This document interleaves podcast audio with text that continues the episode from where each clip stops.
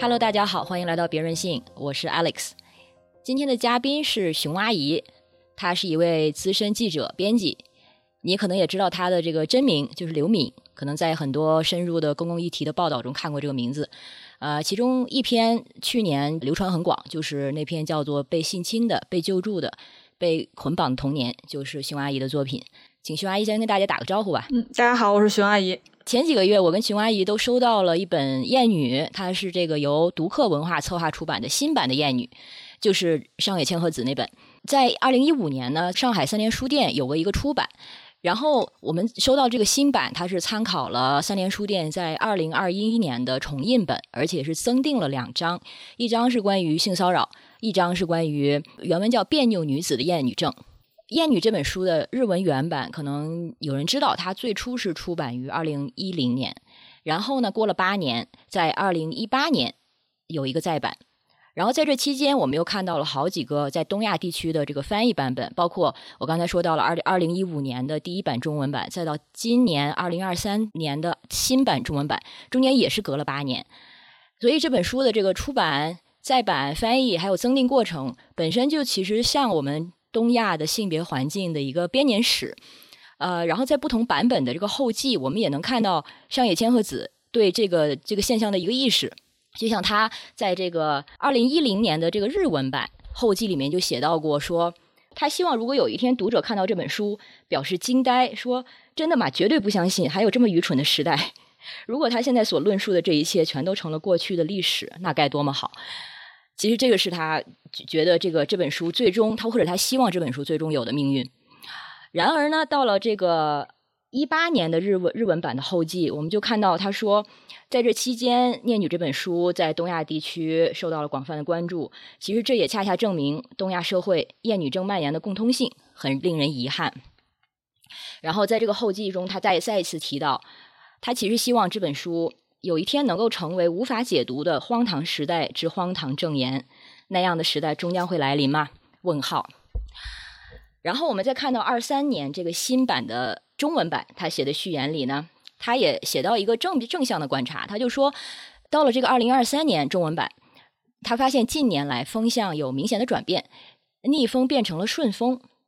呃，虽然我对这个陈述。就是是否太过绝对表示怀疑，但是我们这些年的确看到了一系列东亚女性做出的这个行动和抗争，还有一些现象级的时代标记，包括像伊藤诗织在内做的这种公开实名举控性暴力，还有韩国女性做的一系列的抗议，还有像八二年的金智英这样子的这个文学读物的风行。当然，本国也有 M 字打头这样的运动，呃，但是另一方面上也在这个新版的这个中文版里也提到。他也更深刻的意识到女性主义它有一个时代传递上的断裂，因为像《厌女》这《厌女》这本书提到了很多的概念，像他说的其实是属于女性主义的基本常识，但是对于很多年轻一代的女性主义者来说，还是会觉得很新鲜。可见这些概念它的普及度还是很低。当然，这也是这本书如此风行的原因吧，就是它给这个所谓的理论和概念跟我们的现实现象、女性体验之间这个断层做了一个衔接和桥梁。所以呢，现实中。通过《艳女》这本书，东亚女性终于有语言去言说自己的经验了，也有概念工具去解释和处理自己的这个处境了。而在此之前，很多人可能被迫沉默，因为他们可能往往觉得自己的处境只是一个被隔绝的个人经验、个体经验，或者是啊，用上一代人常用的一个表达，就是“我命苦”这样的表达，把这种经验归功成一个个人化的归因。所以今天我也想和熊阿姨聊一聊，在我们读到再版的这个《艳女》的今天，对过去几年性别文化发生的这个观察，也说说自我我们自己在性别意识上对于厌女症的理解，是否在过去的几年中发生过什么变化？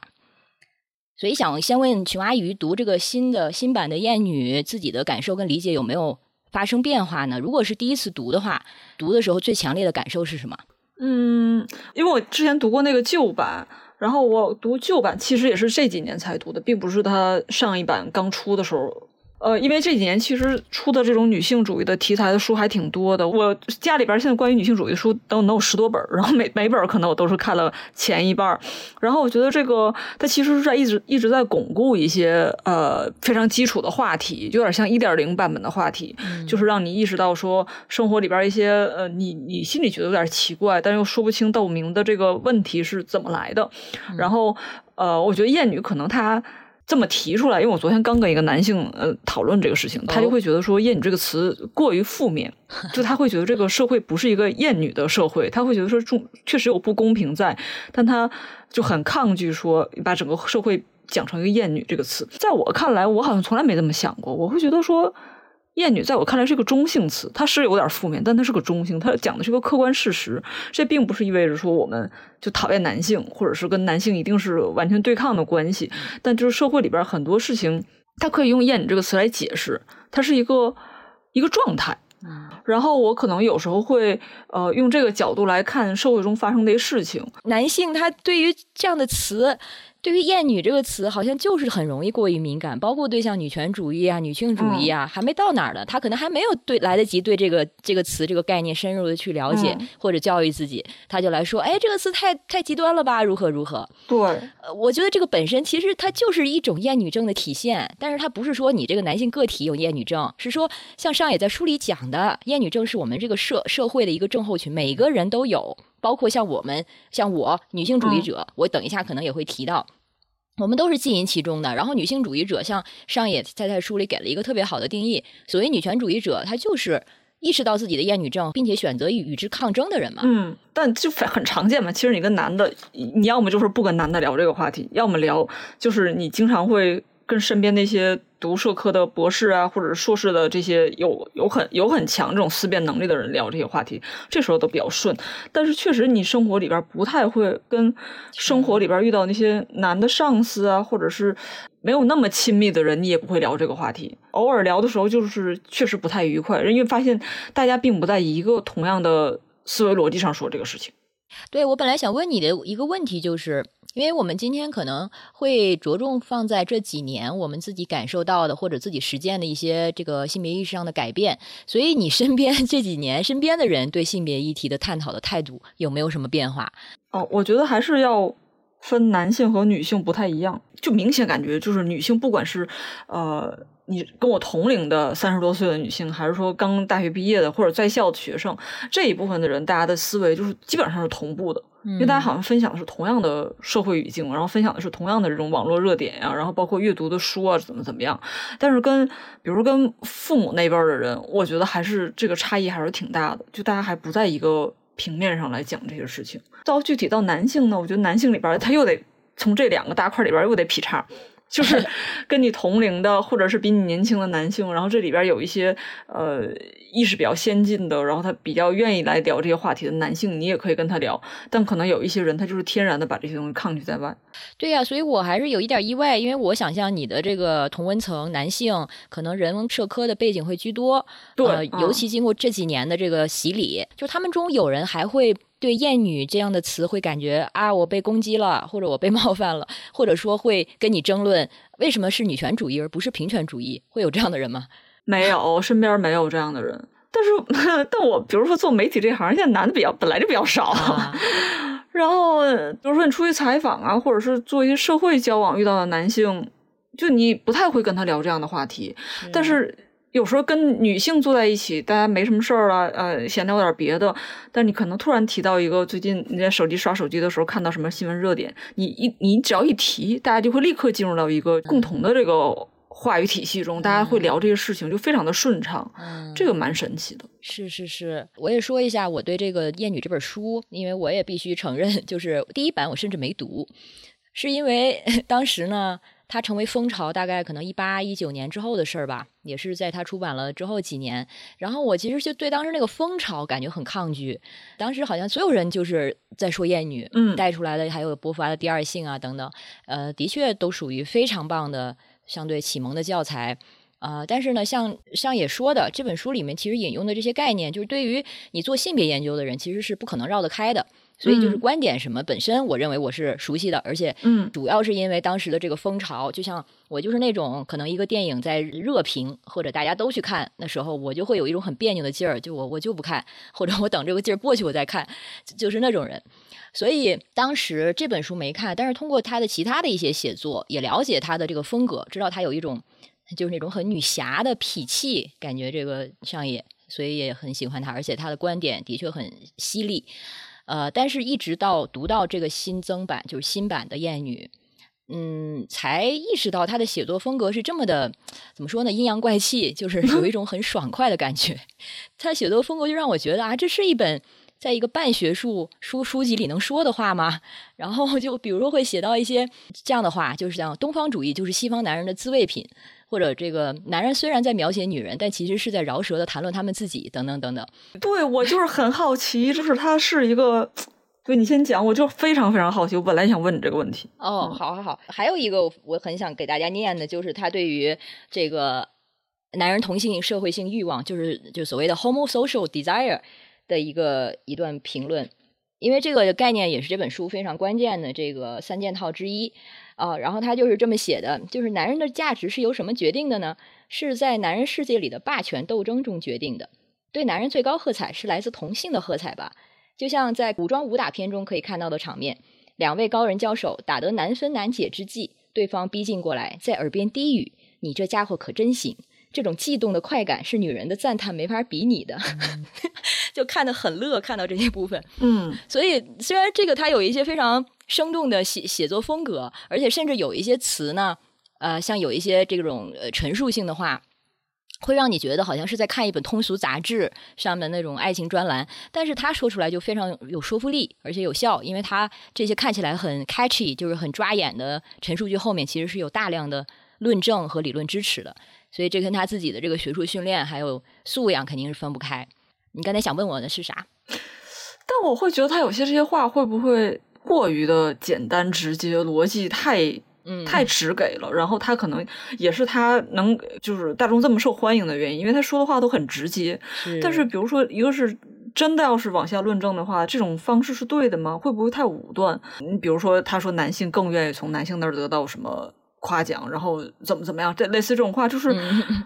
嗯呃，我我觉得，就我不知道，真的在学界写论文可以这么写吗？应该是不可以。对，我觉得是不可以吧？就是感觉说，呃，如果你相信这些，你本来就是一个相信这个主义的人，你可能会觉得上海说的都挺对的，而且特别让你觉得很很爽。但如果你是一个本身对这个观点就很抗拒的人，上海千鹤子的这种表述可能会反而激起。啊非女性主义者、非平权主义者他们的一些反抗，他会觉得说你说的太武断了。嗯我在跟跟人争吵之前，我没有这个想法，我会觉得我非常同意这些东西。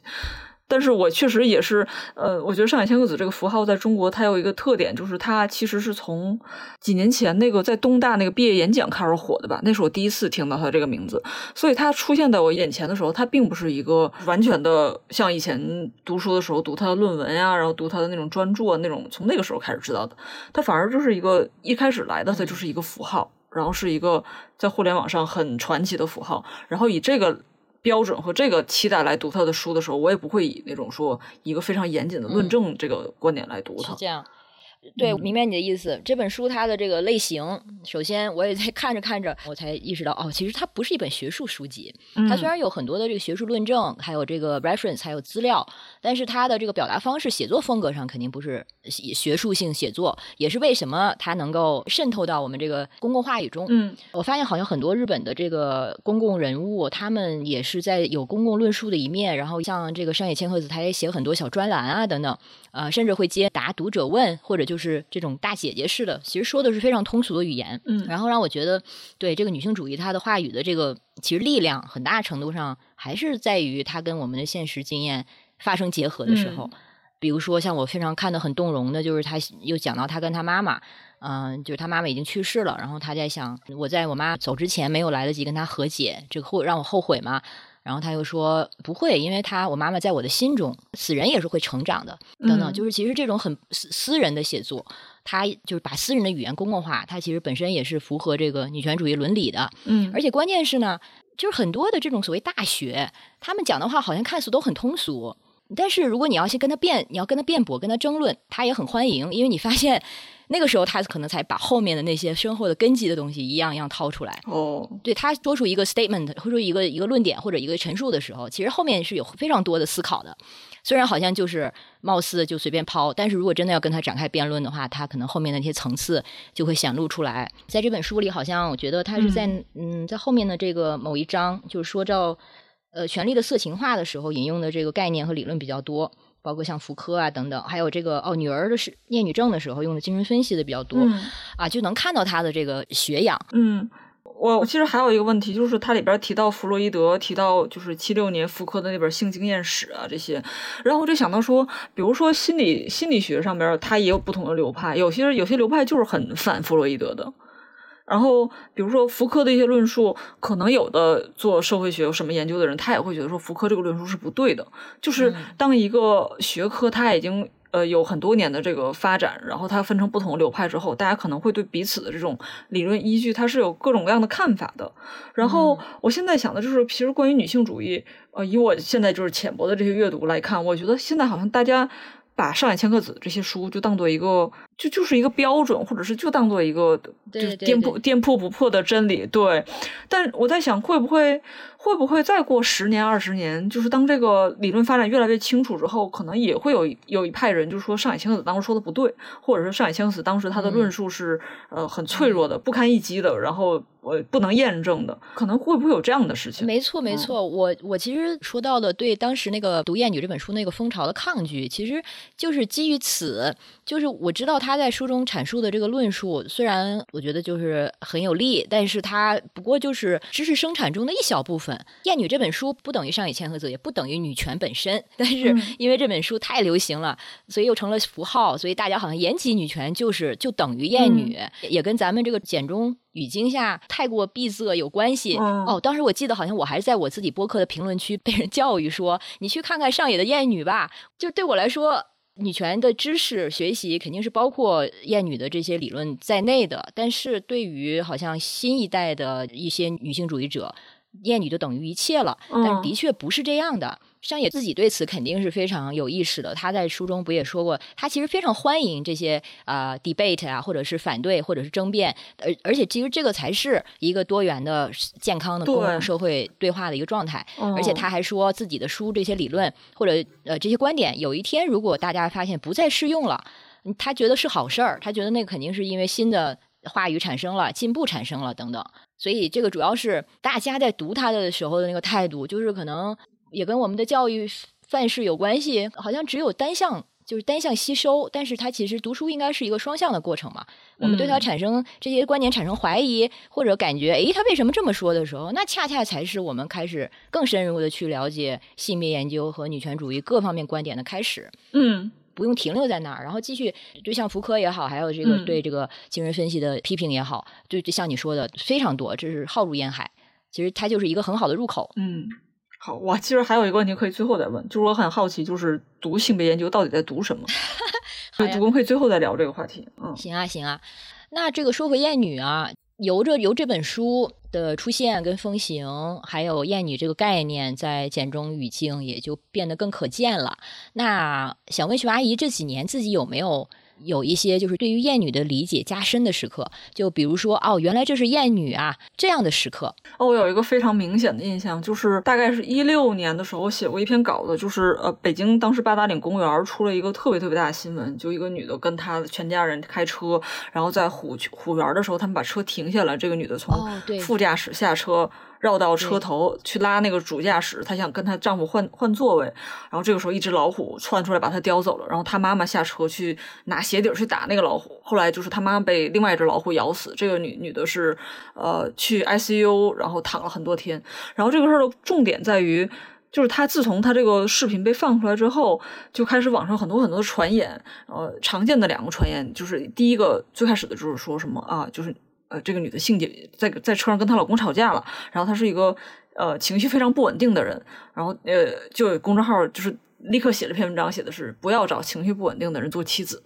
这篇文章就是传的非常非常火。然后第二个传言就是说说这个女的是个小三，就她来北京跟他的情人约会，然后在这个过程里边就他们吵架，所以怎么怎么样。然后我过了一个月，当他就是开始这个人恢复了之后，他重新开始面对媒体，我跟他见面聊了一下，他提到一点，就说他们车里边并没有摄像头，然后当场看到能接触到他们家全家，他那个车上是应该是四个人吧，一个是她、她丈夫，还有她的母亲，还有她的孩子。然后你看她的母亲当场就去世了，然后她一直在 ICU 里躺着。她的丈夫应该是就是一个国家机构、国家机关的，所以这个这个她丈夫不可能出来接受采访。这个车上没有任何一个人出来讲当场发生了什么，只有远远的说，几几十米之外有动物园的车在那儿在那儿巡逻，在那儿看着。说那这个吵架这个说法是谁传出来的呢？就是并没有一个人来讲任何细节，所以这个吵架这个事儿，可能在他后来给我讲，就是没有在吵架，这是他的说法。但我觉得最后能验证的是，没有人能证明是当场是在吵架，但是人们就会说说哦，这个女的情绪不稳定，她跟她丈夫吵架了，所以她拉车下来，因为这个说法是最符合大家的预期的。然后第二个就是她跟我她讲说，她跟她那是她的丈夫，她是两个人是异地，然后她带孩子。就那两天过来来北京看她的丈夫，就他们是合法的夫妻，然后感情也不错。这怎么这个小三的说法又是谁传出来的呢？你最后就会发现说，在互联网上最甚嚣尘上、最生命力顽强的，就是类似这两种传言。对女人恶意最大的两种。对对，所以我我当时是呃，我没有想到这一层，我当时只是去给他做采访，然后我把所有他的话，而且我在稿子里边是有有一个大段是用他自述的方式，因为我想表达说，我也不能验证他的说的话是真假的，我必须用他的口吻来把这个事讲出来。然后其他的段落我是用第三人称那种就是新闻的表第三方的那种那种态度来说的。嗯然后我把这个稿子贴出来之后，其实是想，我那篇稿子是想讲一个网络暴力是怎么起来的，就是一个特别莫名其妙的情况下，大家是怎么突然就开始有谣言，然后这个谣言不停的反复巩固，然后再回来就是反击他们家，然后给他们家制造成一个十恶不赦的这个这个形象。然后我贴到了豆瓣上之后，豆瓣上那个评论，我后来就是我完全不能理解是这种评为什么这样的评论，所有的评论都爱骂这个女的。然后一堆人说我在洗地，说在给他们家洗白，什么哦东西？我当时就非常的，对我就很很很匪夷所思，我不是很理解为什么大家是这个这个这个说法，为什么对这个女的有这么大的恨意？就她已经付出了她的代价，然后她如果她起诉这个动物园，那是这是一个合理合法的行为啊，嗯就是跑到法院去起诉一个跟她有利益相关的一个就这个商业机构，这不是一个文明社会最应该做的事情吗？为什么大家对这个事儿的恨意那么大呢？我是过了几年，然后因为其他的事情，我又把那个这个二零一六年十二月份的稿子拿着看出来了。我天呐，我现在看我那个豆瓣日记有两千五百九十六条回应，嗯然后基本上都在骂他。我现在回头回头再看的时候，我就发现哦，我明白就是这个就是厌女，因为大家就是需要有一个疯女人的形象，然后把所有的问题都归咎于说这个疯女人她身上的问题，这样大家。作为一个看客，才会觉得说我站在了一个道德制高点，才会觉得说，哦，我不会跟她犯一样的愚蠢的错误，就是我我是跟她一个，她是一个像一个呃戏剧里边一个被人千夫指责这么一个角色，这样大家才会觉得很痛快，然后自己才会觉得很爽。嗯，我现在觉得那那这不就是厌女吗？以前我没有想到这一层。而且她不是光是指像刚才说的，不是只有男性有所谓的厌女症。厌女症就嗯。最简单的定义就是男性对女性的蔑视，还有女性的自我厌恶。评论之中，我相信女性也不在少数，嗯。他们对这个这个女性也有这么大的恶意，其实就是也是上野这本书里提到的那叫什么分离治理的一种功能，让女女性觉得啊，我跟你不一样，对其他的女性或者对身自己身中可能有的其他的女性的那个、那个那个影子的恶意，女性彼此好像就很苛刻。但是这一点这两年我觉得是有发生一些变化的，我刚才讲到这儿，我突然意识到还有一个问题，就是我们经常看到社会新闻的时候，会把一些问题归咎于这个人个体有问题。就是我，因为我们现在要放到大环境来说，因为现在比如说新闻媒体就是不敢直接的指责说一些公权力他们是有问题的，去直接指责一些我们现在只敢说一些大公司是资本家，因为大公司它还是挺文明的，它不能把你怎么着。但是我们比如说一些 或者是。呃们他们犯了一些错误，就是媒体是不敢直接来说他们，因为他们有这个权利和能力来删掉稿子呀，或者是给这些新编辑部压力。所以久而久之，媒体就已经不像我们零三零四年，像我读中学的时候，大家经常会直接说某某个部门有问题。最后媒体不敢写，他只敢写个人故事，那最后读者就会被养成一个阅读习惯，就是大家只会陷在一个非常非常小的角度说，哎，这个人有问题。这个人跟我们不一样，然后这里边可能有一部分是因为厌女，有一部分也是因为大的环境让人会更加攻击于个个体的问题。对，我觉得如果放到一起说的话，你比如说你刚才提到说可能对女性的态度有一些变化，那这是有变化的，这可能是。呃，因为很多很多女性读者，她有这个意识，她会知道说，我们不能因为这个人的性别来说他什么。但你说整体上说，对个人的恶意，对受害者的恶意，到现在还是挺强烈，而且越来越强烈。只能说这里边有一个性别的部分稍微纠正了一点点，但但其实也有点荒诞，怎么看？嗯，对，我们最近不是刚刚目睹过，先是之前的那位染染粉色头发的大学女生被网暴致死，然后又是。呃，孩子在校园被车撞了，被老师车撞了，然后被网暴逼到跳楼的那位妈妈嘛，不应该说说对女性的这个善意变多了，太天真了。但是只能说是，就是自我纠正的这个力量感觉变强了一点儿，有女性意识、有性别意识的女性变多了，所以大家对于这样的话语有一些更加敏感了。但是这个这个远远比起那个所谓的基本盘大多数来说，还是挺微小的一个纠正的力量吧。嗯。而且是有点治标不治本的力量，比如说你刚才提到武汉那个妈妈跳楼的事情，就孩子在学校里被被车压死了，然后他一个一周之后他跳楼，当时大家第一反应就说他是被网暴，因为这个妈妈特别漂亮，所以有些人就说说他呃怎么你还怎么化妆接受采访啊？你孩子都死了，你还穿成这样去学校怎么怎么着？但这个后来其实也有人说说，因为这个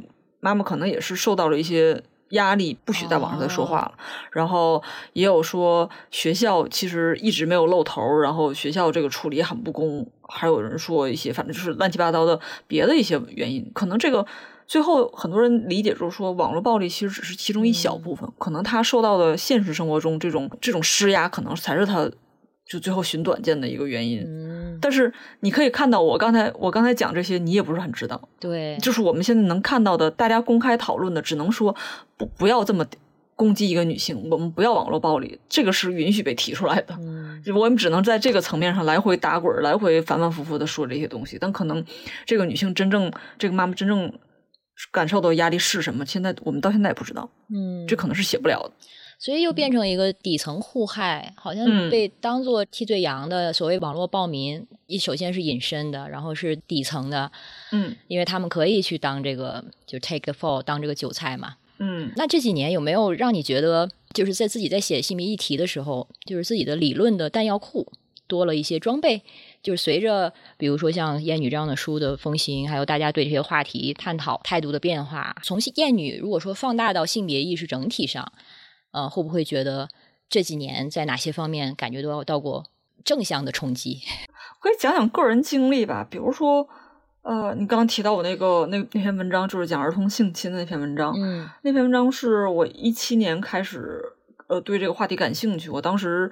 呃是想写儿童性侵，我们经常写说儿童性教育的预防，儿童性教育我们要提高就是认知啊什么什么什么的。我觉得那个时候我在一六一七年，我这个认知已经足够。足够多了，但我非常觉得很大一块空缺的就是那被性侵的小孩后来怎么样？嗯，我就发现没有任何文章写这个事情，也大家好像也避而不谈。就反正我特别好奇，想想知道他们在哪儿，然后就偶尔得知了我写的这个思思这个案例，就他是讲的是说这个人是十二三岁生孩子，搞得就全国都知道一个大新闻之后，他被北京的这个 NGO 接到接到北京来，然后从此就是开始被照顾，但是这个照顾是一个非常失败的照顾。哦，我当时想说，那这个具体发生了什么？我去写写它。这个故事是写了将近五年，是吧？呃，就也也不能完全这么说，因为我我第一段采访采了两三个月时间，然后第一段采访整个人就是个浆糊，就完全不理解在发生什么。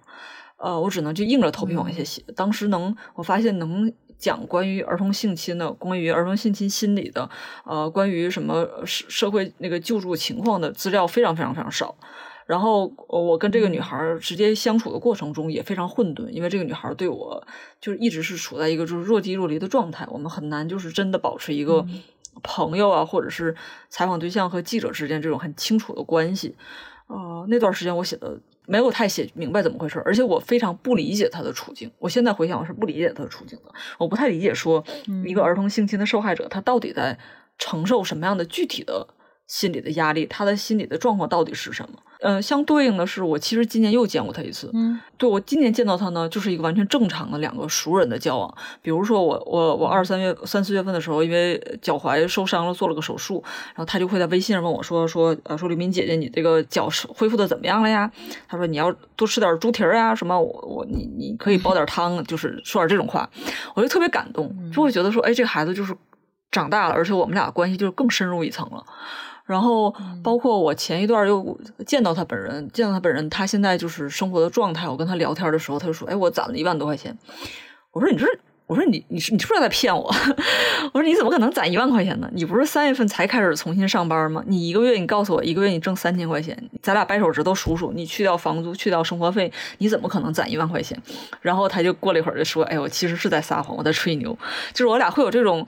呃，就很有像很有意思的互动，有点默契了。对，就很好玩儿。你会觉得，哎，他是一个，他更鲜活，他是一个愿意当着就是一个朋友面前吹吹牛，然后其实最后又承认自己做不到。你感觉他是一个人，但是在一七年的时候，他其实不愿意跟我做这样的对话。他会觉得，他大概是觉得说我是一个啊，又来了一个陌生人，跟我来聊聊我的故事又跑了。那我干嘛要跟你有这样的交往和这样的接触呢？但是我当时是不理解他是这样的心态，我就会觉得，嗯。我的日常生活经验是我跟别人做采访，一两个月之内就会大家关系很好，然后就变成很长久的朋友。为什么这个人就捂不热？对，后来你觉得你们关系的转变是因为什么呢？因为就是我确实每年都找他，然后他可能发现我这人也不走。一个是信任，第二个就是他后来因为脱离了整个救助体系，他以他后来很长一段时间要要完全靠自己生活。他从一八年开始就得自己出去打工，自己干嘛？这个期间，因为我还是经常问问他在干嘛呀，然后回去找找他，去他那个。生活的地方陪他住了几天，然后他就发现，哎，这个人他大概是会觉得说，这个人其实还是挺惯性的。嗯，然后这个人不会是问完就跑，而且我可能是他新的生活环境里边，因为他之前在北京的时候，他身边是好多什么记者呀、志愿者呀，然后中产阶级的这些过来帮扶他的人，他其实这些人对他来说是资源是很多的，但非常现实的就是他离开这个环境之后，这些资源就都没有了。呃，反正我跟我跟社工的聊天的结论就是，社工觉得说我可能是唯一一个还从北京反复去找他的这么一个人，是他就是以前相对安稳的这个青少年生活里边的一个代表吧，对他来说还不太一样。我记得你在这个文章的后记里面也写到，呃，也是文章完结之后你再去找他，那个时候他也已经脱离这个救助系统了，你发现他在抽烟，后来你就生气了。嗯，然后回来之后和一位心理专家好像聊到这件事情，然后这个专家还还挺不客气的，就好像有一个批评，就是说你是为了写他的故事，呃，就意思就是我们不应该去 judge 他抽烟的这个选择啊等等。像你跟他当时是有这样的一个呃记者和受访人这样的一个关系啊，即使不是这样，即使只是比如说救助者和被救助者，他其实也是有一个权利差的。严格的说，不是一个在平等的位置上。嗯，然后我们对于他的经验。如此同情，但是其实很多事情我在看的时候，我的确不理解。像他就十三岁到十五六岁，在被救助过程中，一直是自己偷出偷偷跑出去，然后在网上约男的，所以对人冲击也很大，没办法理解他的这个动机是什么。直到后面好像是你写到了，还是他有慢慢的表达出，他其实也是出于一个想找一个男的照顾自己，想把自己和孩子都交付给这个男的。有这样的一个需求，所以我就真的意识到，我们很多在我们的位置上，可能没有办法去猜想和想象的他的这种心理上的动态。呃，然后看上野这本书的时候，也刚好看到他有一个观点，我觉得能够帮我有一点理解思思。哦，是上野引用一个心理分析师、心理学家的一个观点，就是女孩开始思春期，这个跟年龄无关，而是从意识到自己的身体并非自身之物。而是被他人观看，成为他人快乐道具的时期就开始了。所以我那一刹那好像有点能理解思思，她如果从十二岁就被放置在这样的一个父权体系下，然后男性的凝视这么一个指派的位置上，他只能作为一个欲望的客体，然后在那个时候开始，他可能也只懂得怎么去操演这个身份，然后可能以为只能如此。加上他环境中虽然有救助体系，但是从他的家人还有能给到他的有效的这个这个施救，其实都是对他实际的帮助非常有限。对，我看那个书里边还有一段说，说是儿童性侵犯者为满足一己之欲，利用可以不征得同意的、无力反抗的他者的身体，并对此固执依赖、长久持续的控制对方，摧毁对方的自尊心、对他人的信赖感和自我管理意识，并并且还希望对方是自己情愿，把对方当做诱惑者。加害者百分之九十九是男性，受害者九成是女孩，一成是男孩。这其实也是一样的，就他，嗯，因为我们中间是有那个这个呃性侵的这个人跟少女之间是有权利关系的。他给他描绘的天花乱坠的他的能力啊，然后他的呃对他的爱呀，然后对他的控制啊，这女孩在她很小的时候，她只能全盘接受，然后她被。就灌输成，就说这是爱，然后我需要这样的爱，我需要用这样的方法来跟别人缔结成缔结关系，这会养成他的一个行为模式。我后来是，呃，也读了一些心理学上的书，就发现这个这种这种案子基本上比比皆是，这比例太高了。就是从小被性侵犯的小孩，他们长期来长大之后，他们都会觉得性是一种途径，然后他们对性的耻感、对性的需求，就是跟普通的人已经不太一样了，因为他们被灌输的。这个这个思路是，就完全是那些侵害者他们给他灌输的东西。然后我觉得与此相类似的就是那些有些人，比如说跟家暴，家暴的女性为什么逃不出来？就是你站在外界会觉得说，那什么家暴只有一次和无数次呀，然后你要报警啊，怎么怎么着？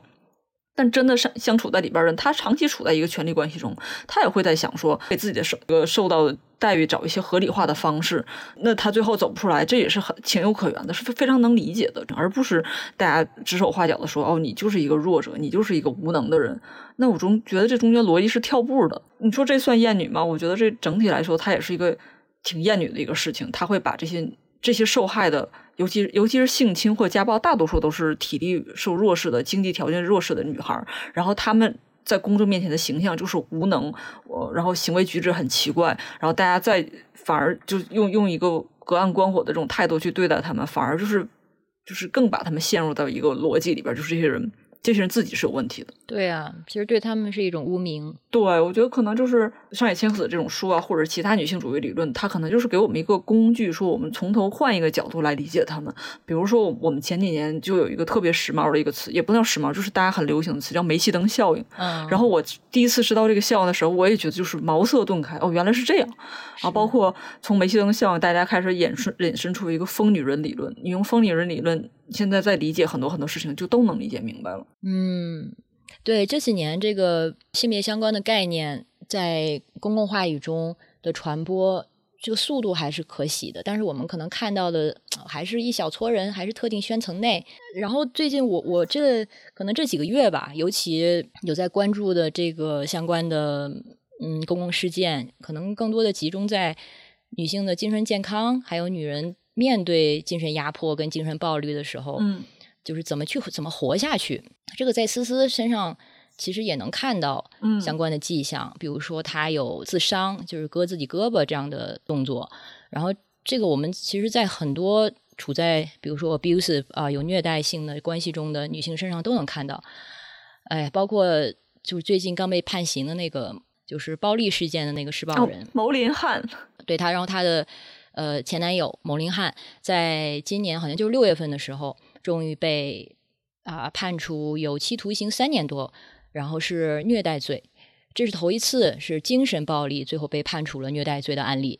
啊，这一点上说是一个进步，但是三年也真的是哦，还有七十七十三万元的这个补偿，但其实这个三年的有期徒刑就意味着，因为他从二零二零年好像就开始被刑拘，其实也就是马上就被放出来了意思。然后重新看包丽当时的这些经历，就让我觉得非常痛心。明能明白他当时的那种绝望的状态，也明白他做这样的选择对他来说是一种解脱吧？可能，但是我还是会想说，就是女孩在这种情况下，也是否有可能做出其他选择？然后怎么才能够抵抗，或者怎么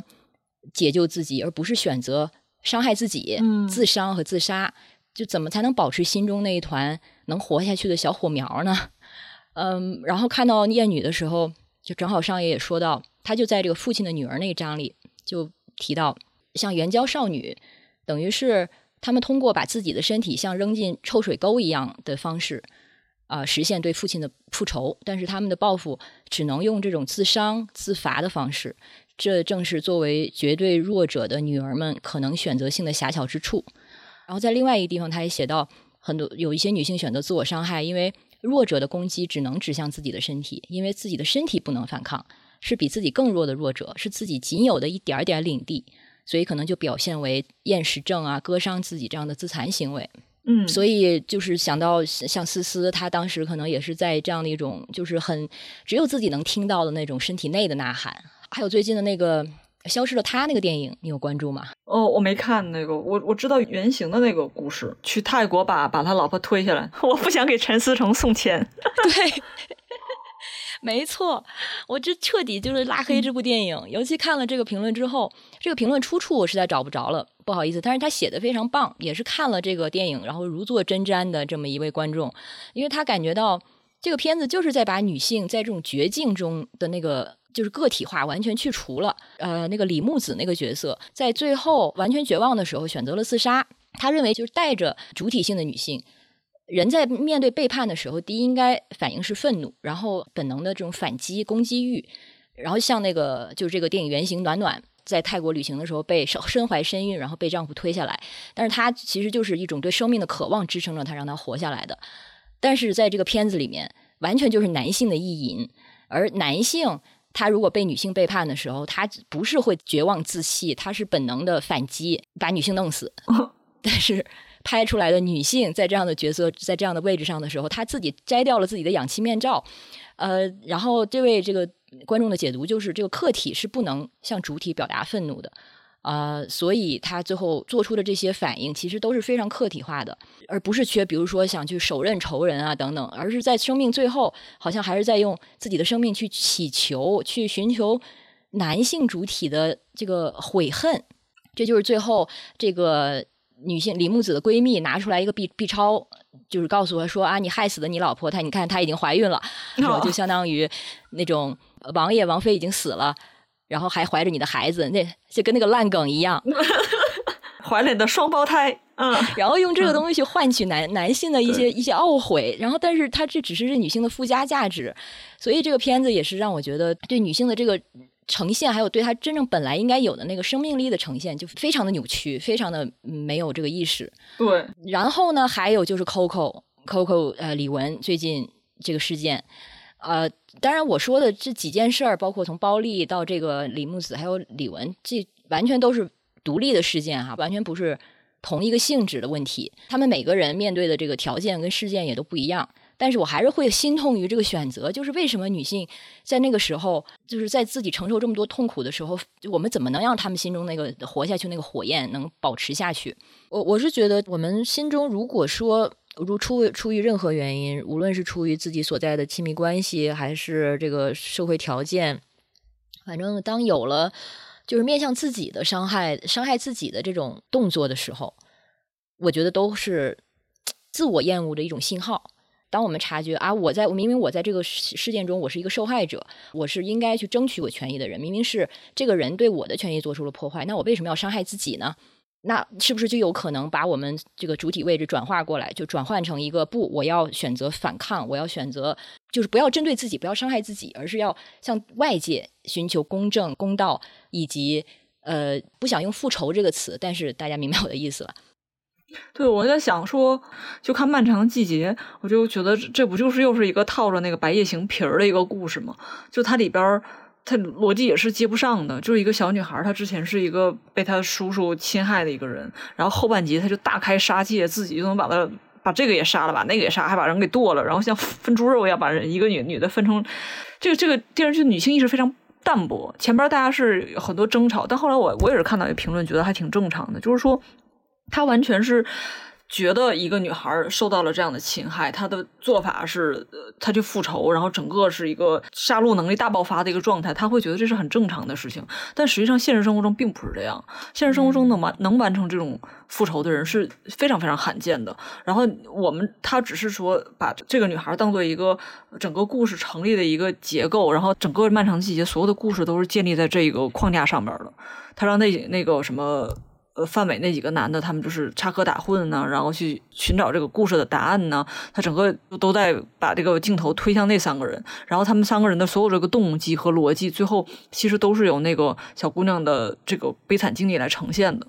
但实际上，我觉得这个小姑娘的经历在里边，它就是起到了一个背景的作用，借她这个故事来来来架构一个新的故事。但她这个故事是否成立呢？这个《白夜行》这个故事在现实生活中真的？你见到的频率有多少呢？我觉得很奇异的。其实没有那么多女孩有这么大的能力和这么大的复仇的这个决心，她来把这个事情干成。但是她好像就就是通过《白夜行》啊，通过一些对《白夜行》的这种融梗的一些视视频作品，它就变成一个好像是一个现实中常见的一个事儿一样。我觉得这个这个不太对。然后我与此同时在看台湾台湾作者叫吴小乐，他写的一本书叫《我们没有秘密》。然后我觉得这个是一个真正的女性主义的一个复仇的故事。它其实讲的是有几个女孩，她们小时候都被老师或者是被就是比其他人性侵犯过，然后他们在网上找到了彼此之后，她变变成了一个小的同盟。然后这个里边有两个女孩，她们是其中一个女孩是被她的哥哥侵犯了，然后另外一个女孩知道这个事情之后，决定替他出头。她会，她就对外说是这个哥哥侵犯了她。然后以此希望把他哥哥绳之以法，但是整个这个过程里边，他就发现他面临的这个社会压力实在太大了。嗯，就是大家不愿意真的去处理一个富二代的家境优渥的成绩非常好的男孩，他们就会把所有的脏水都泼到这个小女孩身上。然后这个小女孩在这个过程中，她就动摇了，她就觉得说，那我不能承受这个事情，我不能替我的好朋友来完成这个任务。然后这个有。这个失败之后，他们就开始就是由由爱生恨，然后他们就中间的关系变得非常非常复杂。然后这个时候我读起来会觉得，哦，这个吴小乐他其实对女性权益、对性侵、对呃这些整个这个司法流程，他的认知是非常深刻。他知道这里边不会有任何完美的受害者，这里边大家会出现各种争执，会出现各种你完成不了的事情。你在高压状态下，人和人的关系会变形，有有有有剧烈的变化。那这个变化是他写这个故事的整个的动因。我是觉得他对性侵的理解远远丰富很多的，是比那些什么漫长的季节、比白夜行更丰富的。的确，漫长的季节里对这个女孩的呈现，她也其实也是一种利用吧，把它当做某种好像写作的装置设备。对对，为了让故事成立。对，嗯，它其实也是一种课题。但实际上，我们期望的就是现实中我们希望的这这些女性，她们的最后的处境，不是说就是让人看着很爽的复仇。对，这只是我们看着爽，对她来说不是一个最好的出路。我想到你去看那个香港风雨兰，嗯，就是香港的一个性侵的机构，是吧？风雨兰，你去给他们做采访和调研之后，我看的是豆瓣上你的一个算是手记，然后呃上面抛了一些照片，有一些这个风雨兰他们自己制作的这个宣传小册子，其中一页上面写了一句话特别打动我，就是我们必定会比那般人渣活得更加好。我觉得这个是能保持自己的主体性、生命力的。经过这样的处境的女孩，我对他们真正的希望吧。嗯，是的，我觉得他们还挺擅长做这种宣传的。对，包括台湾那个，现在他们那个 slogan 不就是说什么“我们不能就这样算了”？对，哦对，然后还想到张春，张春不是出了一期新的播客，然后那播客里面其中一位算是一位受访人，算是参与者，他就说了一句话。请你务必千次万次毫不犹豫的救自己。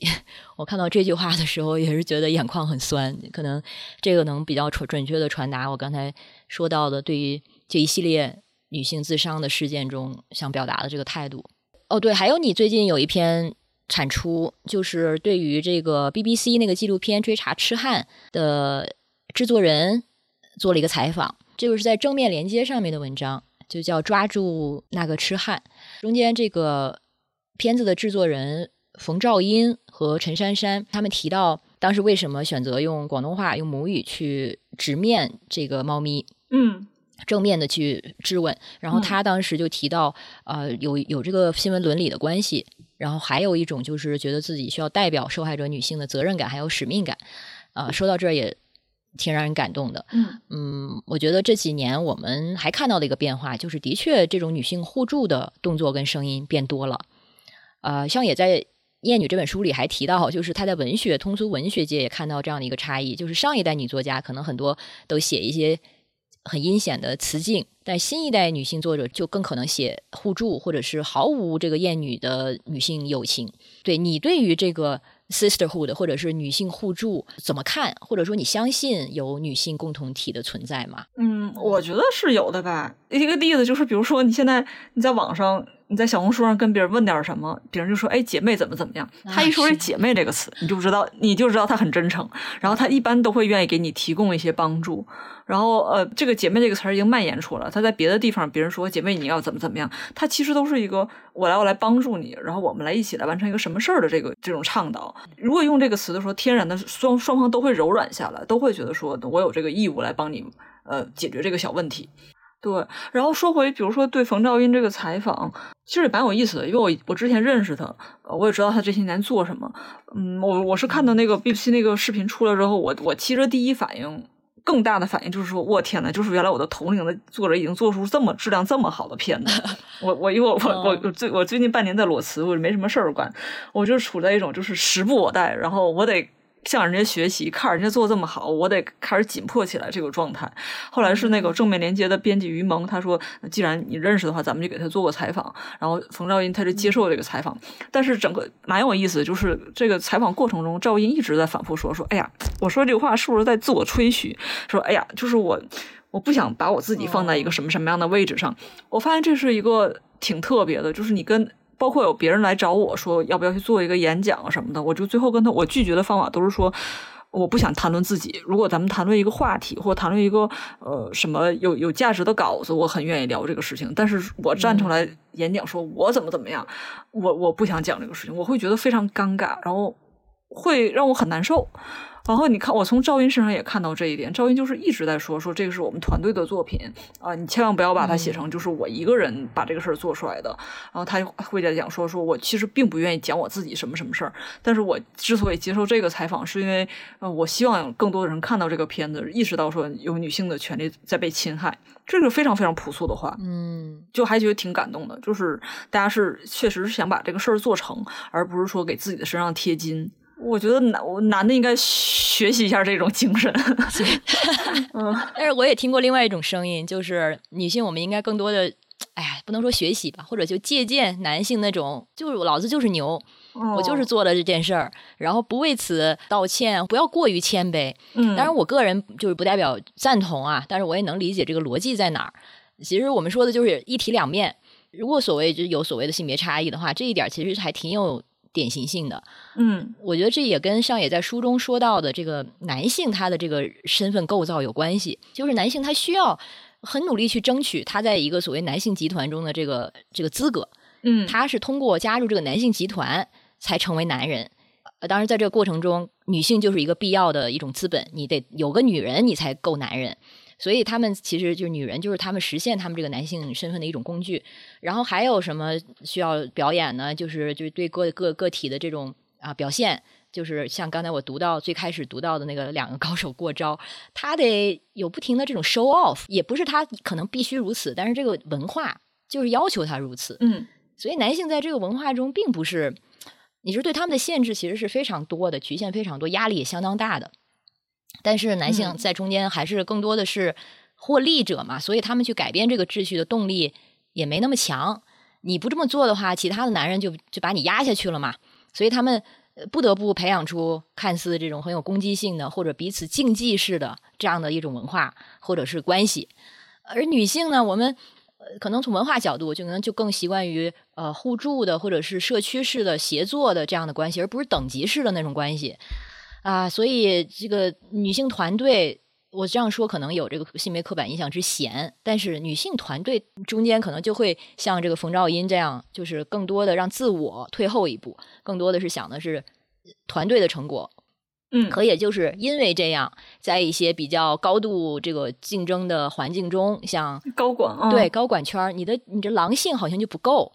那你就有可能在这个秩序中。你知道没有男性晋升那么快，或者得到那么多的认可等等，所以可能是在这个语境下，会你会听到一一些可能告诉女性，你就得培养你的狼性啊，你就得把自己放在最前面啊等等。嗯，所以这也是一个就有有一点悖论吧，因为我觉得可能还是有一点在复制男性文化或者男性主导的这个文化，女性之间的纽带，它肯定不能只是复制男性现在已有的这种集团化的这个这样的关系。就比如说怎么来讲述自己的能力啊，然后讲述自己在这个团体中的作用啊，然后我就我记得我呃几年前参加过成雨伞组织的一个线上的。就是大家一个 seminar 一起讨论，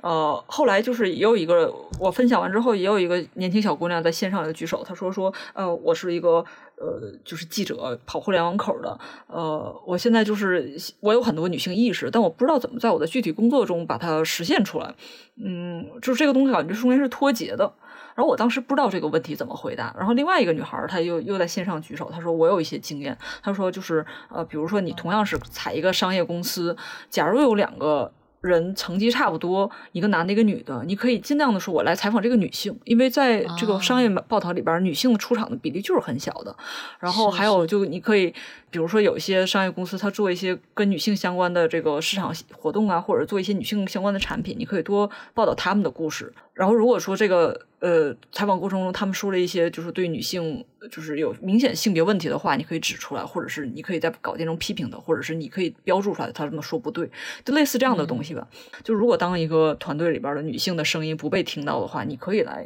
帮助她来，你比如你是个记者，你可以放大她的声音，你可以在稿件中做一些平衡来讲述它。然后你如果是一个企业中其他的一个角色的话，你也有自己的办法来，你肯定有自己的经验和办法，然后多把。视线放到女性身上，我印象最深的是，就是我之前在两家男性时尚杂志工作过。我记得最有意思的一点就是，呃，每年评那个年度人物的时候，而这个杂志都是男性杂志，所以他评的人基本上都是男的。然后有一年他是评选了一个呃自媒体的编辑部，那个编辑部就发现说，哎。你评年度人物，你来我们公司看拍照，拍的全是男男高管，但我们这里边也有男女很多女主编，很多女的总监，为什么你不拍他？然后他们就抗议说说，如果你不拍的话，那这个我们就不参选了。我当时对这个这个机构印象非常非常好，就他们会觉得说，那你创刊十多年，你每年都拍男，这是你的事儿，但是只要你要选我，我就一定必须你拍这个编辑，我必须把我们女性拍进去。嗯，另一方面呢，这也让我想到。就是女性的这个所谓的可见度，我们好像也有责任去，就是必要的时候去做一个代表或者站出来。因为我想到，我跟你上一次见面就是在不合时宜的，好像是第二次做线下活动的时候嘛。嗯，呃，他们当时邀请了几位嘉宾，有我有你，好像还有故事 FM 的艾哲，还有几位，哦，还有杨一，呃，JustPod。然后那次我是去了，但是他们前一年做线下的时候呢，我没去。然后他们。想找一些这个嘉宾上去坐一下聊一下，然后上去之后才发现都是男的。但是我那一年其实我好像是不不合时宜串台最多的人，其实是我。哦。然后当天好像我是知道有这个安排的，但是我当时纠结了一下，但是我选择没去。这个就很怂，因为我当时知道他们只有我这样一个女嘉宾，然后我的就感觉的这个压力加倍了。一方面得觉得我得上去 represent 嘛，但是一方面又会觉得我上去不能随便说说，我得可能得百分之二百的努力，准准备百分之二百才能上去，因为你你就你一个女性，你更得可能被放到这个这个放大镜下面去审视。嗯，所以它就是其实是一个双重的，你一方面又觉得自己得出场，自己得出现。另一方面呢，也是因为这个压力，所以就觉得我得做到可能比别人更多。说百分之二百可能有点夸张，但是至少觉得得准备到百分之一百二。但是如果是一位呃，可能另外一位嘉宾男嘉宾，而且大家的确又都是比较熟悉的朋友，就很轻松的上去随便聊聊就好了嘛。就是我给自己的这种压力，其实也不是必要的。哦，我上个月去参加了一个就是记者的颁奖活动，然后是大家评选的，就全球评选一些稿子出来，然后里边有一个呃男记者是五五十多岁，他是一个美国人，然后在柏林生活，他就一直在强调说说他得呃第二天早上一点五点钟就得。从那个伯尔尼飞回飞回柏林，因为说他的呃两个孩子刚放暑假，他得回去照顾他的孩子，因为他是个单亲爸爸。然后后来，因为他说了几次，他确实很把他的孩子当回事儿。我后来临走的时候就说说，嗯，按理说我我你都说了这么多次了，我应该夸赞你是个好爸爸，但是因为。如果你是个女记者的话，你说这些话，没有人会夸你是个好妈妈，所以我觉得我也不要夸你。然后他就他就笑了，他就他就说他说哎呀，他说我我说是这么说，其实我也很高兴，我有这个机会能跑到伯尔尼待几天，离我的孩子远点儿。然后我们就哈哈一笑就过去了。就我有不太会捧他们，就会反而拿这事儿开玩笑。然后能看出来那个男记者他其实也是个性别意识很强的人，他知道我在说什么。对，那我现在轮到我开始提问了。好呀，好，就是就是我们我们现在提到上海千鹤子，就开始变成一个绝对的真理一样的感觉。然后就是大家一提到她，就相当于是女性女权主义、女性主义的一个代名词。但我觉得，呃，因为我不是研究女性主义的，我对这篇我我经常我非常恐惧在网上大家经常吵架，嗯，就是。女性主义的圈层，大家会吵架，指责说你这个理解是错的，或者是你这个呃分析方法是什么什么有问题的。我每次看到这个，就会立刻把那个帖子关掉，因为我看不懂，我没有这个丰富的知识储备。我上学的时候读妇科，我就没读下去，所以我现在就很好奇的就是，比如说同样是讲上野千鹤子，上野千鹤子会不会过几年？呃，因为比如说最近像戴锦华，又有很多人出来批评戴锦华，你会发现一个人一个学术明星，他在一个圈子里边待时间太长，曝光太久之后，大家可能就会渐渐意识到说他有些话是不对的，或者他有一些东西是值得商榷的。同样的这个呃社会学或者人类学流派里的其他人也会提出来他的批评，那这个时候。比如说我是一个圈外人，我会觉得有点幻灭，或者说我会觉得我不太知道你们在讨论什么。包括像项彪，前些年大家都会觉得是他是一个站出来，呃，把人类学引荐给大众的这么一个人。但是这几年你会发现，关于项彪的批评也越来越多。我觉得这是非常正常的，并不代表说戴锦华、项彪这个他们说他东西是有问题，而只是说我们对人类学、对社会学的这个认知越来越丰富了，所以大家会有不同的讨论。那我在想，过几年是不是上野千鹤子可能也会遇到这样的事情？就在女性研究这个这个圈子里边，就上海千鹤子到底是一个什么样的地位？然后上海千鹤子经常会引用弗洛伊德、引用福柯的他这种分析的方法，在这个这个范式在这个圈子里边是一个常见的吗？还是说其实也是有点争议的？我觉得，因为你读过这个女性研究的博士，所以我想问问你，嗯，它争议性肯定是有的。就像你说的，哪有一个学者能够代表所谓的真理呢？而且这些辩论本身，它其实就是学术生产跟流通的过程，啊，但是我说的辩论的确不是说就是我们我们都共享这种对网络嗯某一些论辩的抗拒吧，我我也并不喜欢这样的网络论辩，而且我觉得他的很多的动机是我怀疑的，就是你在论辩的时候，你是为了推进这个知识生产，还是只是为了要把对方说倒？你知道，又变成一种竞技。如果只是为了显示，哎，我抓到你的漏洞了，我你看我比你多读了一个东西，或者我我对这个理解比你深刻，那这个这根本不是女权主义伦理啊，这个根本我不把它看成一个女权主义的探讨，你知道吗？所以我看到这样的，我也会直接关掉，也从来不参与。所以上海千鹤子他。本身，我觉得任何一个所谓的知名学者，他的这个光环都是伴随着批评跟争议的。他自己在书中也经常提到他的一些叫什么呢？学术敌人，或者是观点上的敌人，或者站在他对面的。但是，我觉得我们的舆论环境跟他所在的这个最大的区别，就是在于有没有这个所谓的民主，就是他们这种。交换、交流、对峙，它是公开的、流动的、透明的，然后大家是欢迎这样的对峙的。但是我们的语境下，大家特别害怕所谓的辩论，或者是有相左的观点。但事实上，有相左的观点不一定就是敌人呀。嗯，然后他和他的很多这个学术学术上相左的人，也做过很多这种公开的对谈。包括他现在在在在本国或者在简中语境，不是经常出现在？我觉得他就受邀，如果你邀请他，他的这个这个接受度会很高，因为他非常欢迎这样的公共发表，然后通过观点上的交换撞击，甚至互互相彼此的说服跟反对，然后加深公众对一个话题的论点的理解。所以他从来不是把自己竖在那儿说是一个教主型的，你看我只有我说的对，你们都得来听我的，而他只永远是把自己放在一个我有这个版本的论点，然后我欢迎你来跟我交换你的这样一个位置上。嗯，但我们如果是产生一些好像上海千鹤子等同于女权主义真真理这样的一个印象的话，我觉得是更多是他在国内的这种被符号化还有二次传播产生的一个负面的，他自己可能也不并不喜欢的一个效果。我们好像就是教育中一直没有培养出足够的呃批判性思维，就是我们很非常非黑即白，你要么就是对的，要么就是错的。上也说了，可能他说了一一百句对的话，但是他说出一个错的话，大家就会觉得好，你那个什么你塌房了等等。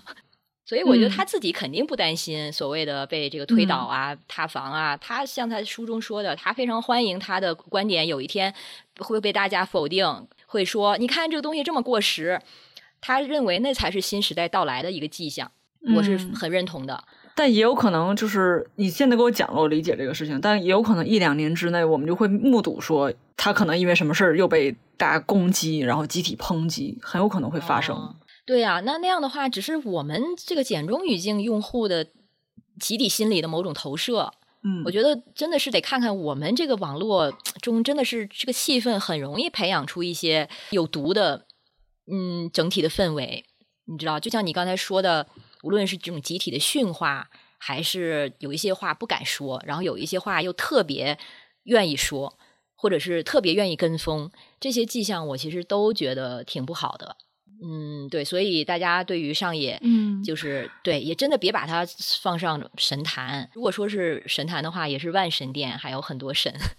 嗯，那比如说你读呃性别研究都学的是什么呢？你的硕士读的是这个吗？嗯，性别研究它是一个非常跨学科的一个领域，所以现在很嗯，全世界很少的有一些大学会专门设性别研究的这个系科室。但是我读的性别研究都是在不同的科系下面的，像我本科读的是传媒研究和心理学。然后硕士读的是是心理学，嗯，然后博士读的是在这个是一个社会学的老师的下面，所以他其实是在每个学术学科下面，其实都有做性别研究的这个方向。你从呃人类学、从电影、从文学都可以去切入女性研究、性别研究，呃，然后它是糅杂了很多的理论的。但是哪一个理论它更流通，哪一个理论在什么时期更流行，这也是有阶段性的。像你说到这个弗洛伊德，哎，怎么现在还有人用弗洛伊德？当然，现在可能大家对弗洛伊德就会更批判性的去看，因为普无论弗洛伊德呀、拉康啊这些精神分析学派，他们的理论还有他们的弟子这个理论都在演化，然后也有出现更多的女性主义的精神分析，这些都是需要在建立在最初。提出这个最根本的理论框架的基础上的，但是他们绝对不会相认同弗洛伊德的那些，比如说认为女性等于不完整的男人这这类的观点。哦，对，所以我们现在在说弗洛伊德的时候，他其实指的是弗洛伊德最早建立的那些最基础的理论结构。嗯，比如说 E 的就什么我、超我，还有对精神分析的方法的一些，就是一些最基础的建立。但是就是因为有他，后面才会有对他的批评，有岔路，有对他的这个跟随，这个学科它才丰富起来。所以一个人他就算他的这个观点，他可能被很多人批评，他其实对后面的这个知识生产也是有有推动作用的。就是因为他说了这个，我们要不停的批判他。对福柯现在也是啊，呃，这个女性主义跟福柯的这个理论的关系也是挺错综复杂的，一同时有互相的借鉴，也有这个互相的批评。可能不是像比如说我们武侠小说中那种不同的帮派，然后中间肯定是有一个。是正门，也别的是歪道，或者就最后可能有一个要胜出。它对它不是门第，它不是这么清晰的，它都是互相有交叉、有融合。因为知识它就是这样嘛，最后会流成一个大网，它是像水一样更流动性的东西。那比如说一个人，假如我一个二十出头的他在读社科类本科或者硕士的一个人，他想更多的想研究关于性别的问题，他除了因为我们像我们之前讲说上海千鹤子，他有些写作。在我看来，有的话是有点绝对的，因为我是非常非常喜欢他的讲述，我觉得他很有意思，我会我会顺着他来讲。但也有可能说，我有没有可能说跳出来，就是更有理论性的？然后除了上海千鹤子之外，我们还没有其他的方法来接触这些理论，他能更让有一些基础社科训练的人，他能更理好的理解这些事情。因为我觉得上海千鹤子确实，他有些有些文章，比如说像《始于极限》那种，他就是面对公众来写的，他相当于是已经完成了这个学术传播的最后一步了。那我们再往前走两步，我们可以看谁的书？呃，对，的确，现在有更多的出版社啊，包括呃读客，在引进很多的这个中译版，呃，也有很多的是真正更学术的书籍被引进进来了。嗯，但是他们还是那个问题，流通量有限吧。但是好在，这不就是因为。可能上野带动的这个女权书籍的潮流，也让更多的学术书籍看着开始有了中译版，所以它已经有了这个带动的作用。对你说的这个问题，让我意识到，这个的确是我们这个嗯本国的这个性别方面的出版业其实也有一个断层。因为我现在手头就有两本，一个是叫《社会性别与社会读本》，是这个二零零五年出版的。然后里面的这个有很多全世界各地的学者，很多英文写写作者，包括比较知名的这个 Judith Stacey，他其实可能算是上一代的这种明星学者吧。呃，但是你看到了现在，可能大家已经都不知道了。还有另外一本书叫《女性学研究集萃》，这里面全都是就是体制内的学者们写的论文。然后呢，这是北京大学把它集集合成册，因为当时北京大学有中外妇女研究中心。然后这本书是在二零一零年的时候出版的。然后当时我刚好在国内待了几个月，就买了这两本书。没想到现在这样的书几乎就买不到了。我觉得这些书其实是呃。有理论化的，然后更严谨的学术性的论述，而且它也挺好读的，又比较适合当入门，因为它每一章可能会就是论述一个现象。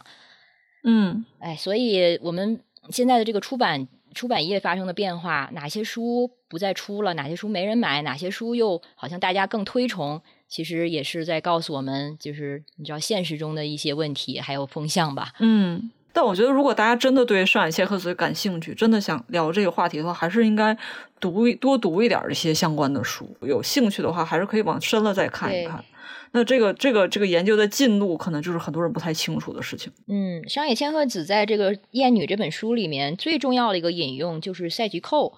因为他的这个理论三件套就是厌女、恐同和。男性同性社会性欲望 （homosocial desire） 这个东西就是赛局寇的理论。呃，大家其实想的话，就可以从赛局寇他在书中引用的赛局寇和他的那本著作中读起。但是我我不知道现在呃台湾可能有这个中译版，因为赛局寇就是 Sedgwick，呃，翻译成赛局寇就是台版的翻译。然后还有就是，嗯，在你看来，为什么上海千鹤子现在？在整个话语里边很重要，因为像那个他在跟全西西的那个讨论里边，他提到的，他很他很骄傲，就说自己提出了这个无偿劳动的这个概念，就是家庭里边，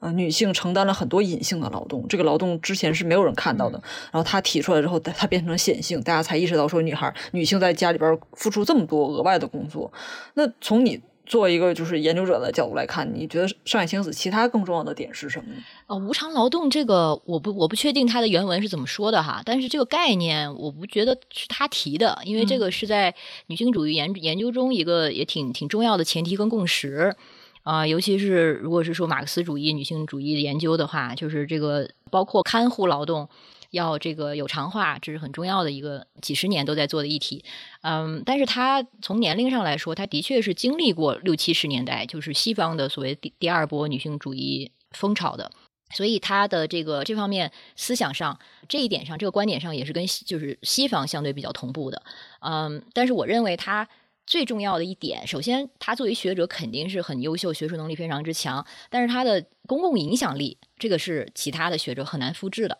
就是他能够对公众发声，然后把这些学术界的在只在学术界流这个传播和这个流动的概念公共化，然后变成公共议题，而且他是有意识的在做这件事情，因为他知道对于女权主义研究跟行动必须是二合为一的，他自己也有一个就是行动者的这个出身嘛，他最早的时候，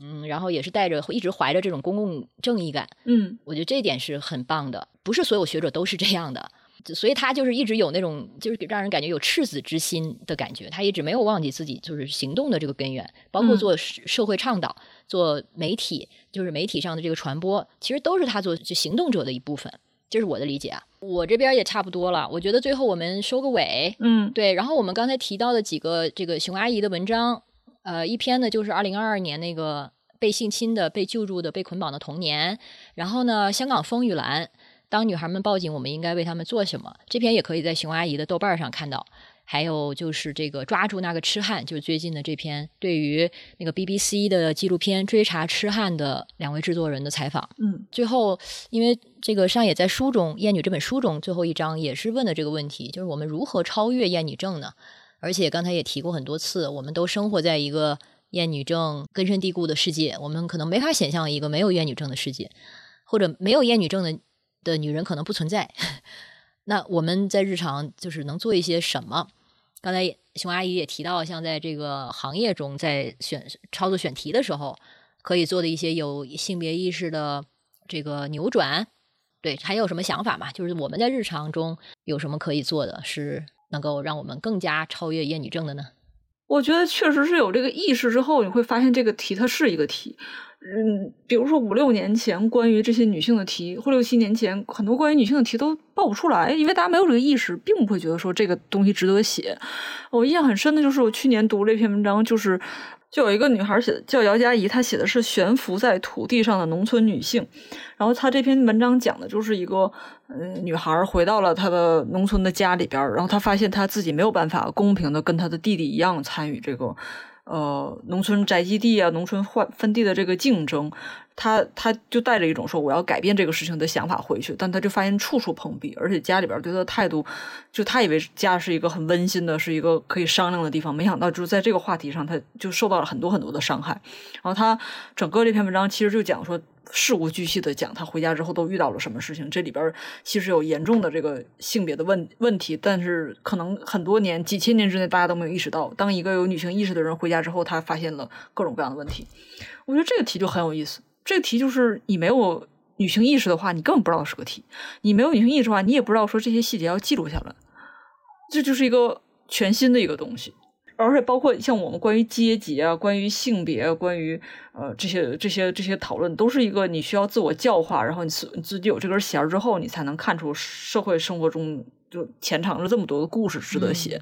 因为我们现在比如做新闻或者做媒体，你经常会遇到一些无题可写的处境。呃，我现在有时候不太打开，不太喜欢打开朋友圈看，因为我发现经常是一些无病呻吟的稿子、无病呻吟的选题，大家就是津津乐道的，好像假装它很有意思。比如就说，类似于什么去年关于什么雪糕价格贵，写雪糕刺客，我当时觉得是一个媒体的奇观，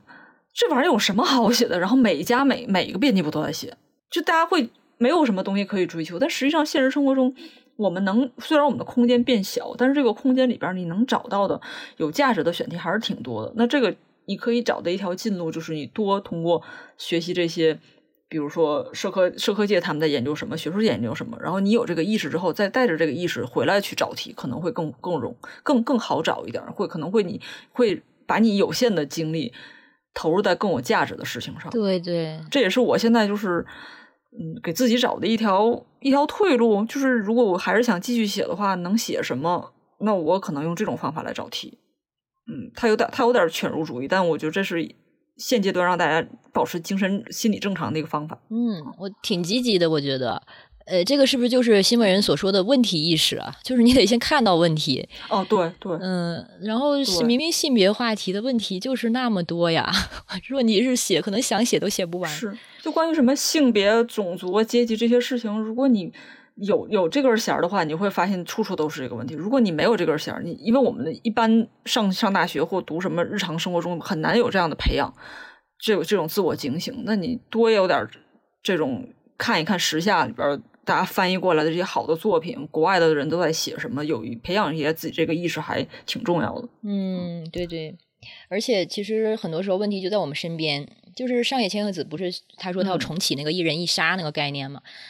简单理解的话，其实就是在我们自己的家庭单位或者说亲密关系中，嗯，去实践更平等的关系。无论是在日常的育儿啊、家务啊等等，就是跟伴侣不停的斗争，就一点一点一点的去改变身边的人的一些做法，都不一定是思想吧。嗯，我现在觉得女性话题变得显性，也是因为这是我们最好写的一个话题角度。嗯嗯，因为它离。红线儿啊，离真正的审查还有点距离。然后它也确实是大家生活中每天都在面临的事情。是，但我我并不觉得是我们写的太多，就还是可以继续写下去。呃，而且我觉得还是应该从具体的人的处境来写它，而不是就是高举这个大旗，然后反复的在强调一些很空洞的大道理。嗯，一个例子就是我我我因为我加入了一个女子足球队，然后我们这个足球队呢，其实大家在一起的时候，并不会说反复的强调啊我是女孩我怎么样，而就是大家说每天聊的都是说我怎么把这个传球练好，我怎么把这个射门练好。这个其实你这里边的实践就是一个很女性主义的实践，我就是要踢这个球，球踢的跟呃其他人一样，而不是说我们反正我们这个球队大家在一起的时候不怎么提那些特别宏大，然后特别豪言壮志的事情。然后我们这球队也是接受了一些采访，后来就发现我们不太喜欢的采访，就是那个记者就是抱着一个就是说像来填空一样，我要我要宣扬女性的女性主义，然后我找一个女子球队，把所有的话题都往里套。那个采访让大家就是都很不舒服，大家会觉得说我变成了一个。你你你讲一个概念用来的一个工具，但实际上我们的自己的故事是比这个丰富很多的。就真正的女性主义实践是一个落实在日常生活里边的。没错，这是一个，我觉得这是一个现在可能会有一点走偏的地方吧。就大家是还是要关注身边的人，关注一个具体的事情。对我现在住在村子里，然后因为这个村子是女性居多，男女比例可能。五比一的样子，然后它就很接近一个所谓的女性社区了，它肯定是很女性友善的，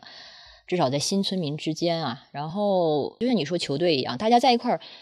我们其实想建立一个女性共同体或者女性社区，不是为了是想在里面更多的聊女权，而是为了可以在里面就不聊女权了，嗯，因为在里面我们就不需要聊女权了，而是可以就像普通人一样去干那些普通的踢球也好，盖房也好，还是种植等等，或者像像一个。一个主流社会中的一个男性主体一样去做自己想做的、该做的事情，就是性别问题，它至少在我们这个微观的社群里面，它可以不成为一个问题。嗯，其实这个是我觉得应该有的目标。对，但是我觉得这个是我们理想中能够放大到整个社会层面的一个局面。嗯，我们就是有一天可以。不聊这个话题了，那个其实才是最好的状态。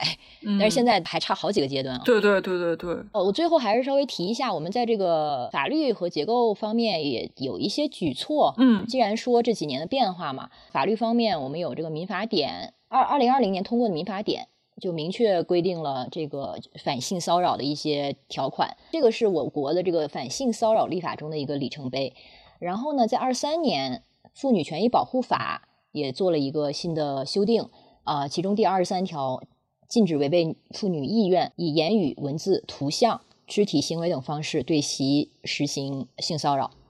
呃，然后在家暴方面，我们二零一六年实施了这个反家庭暴力法。另外一些大厂、一些企业也有更多的这个反性骚扰的一些举措，当然还远远不够了。就比如说阿里巴巴好像有做一个举报窗口，然后腾讯呢会做一些性骚扰防治短片。然后呃，特别提一下，呃，国内有一个这个，呃，据我所知，公共意识最强，然后比较注重社会责任和公益导向的一个公司，是一家全球性的公共技术公司，叫 ThoughtWorks。他们在性骚扰的防治方面做的比较进步。首先，他们会给可能包括他们自己还有其他的这个公司的业务领导人做第一响应人培训，因为中高层的管理人士，他就像上野说的是实施性骚扰的高危人群，然后他们会给公司的这个 HR。呃，做最前沿的个案调查、专业的培训，但是即使是这样，他们工作中呃还是有很多的具体的个案的推动是很难很难进行的。就给大家做这么一个信息补充吧。非常感谢熊阿姨来别任性。我觉得今天对我来说收获最大的是搞明白性别研究到底在干嘛。太好了，大家老在说说去读个硕士，读个性别研究的硕士吧。其实我一直不知道这读到底是什么啊。的确是因为读了之后，可能还会有这个问题：我在读什么呀？因为你发现你学习的资料就是来自各领域的，说新闻，下面也可以专门做女性权益方面的这个研究跟深造嘛。好呀，那我们今天就先到这里，那我们下期见，拜拜，大家再见，拜。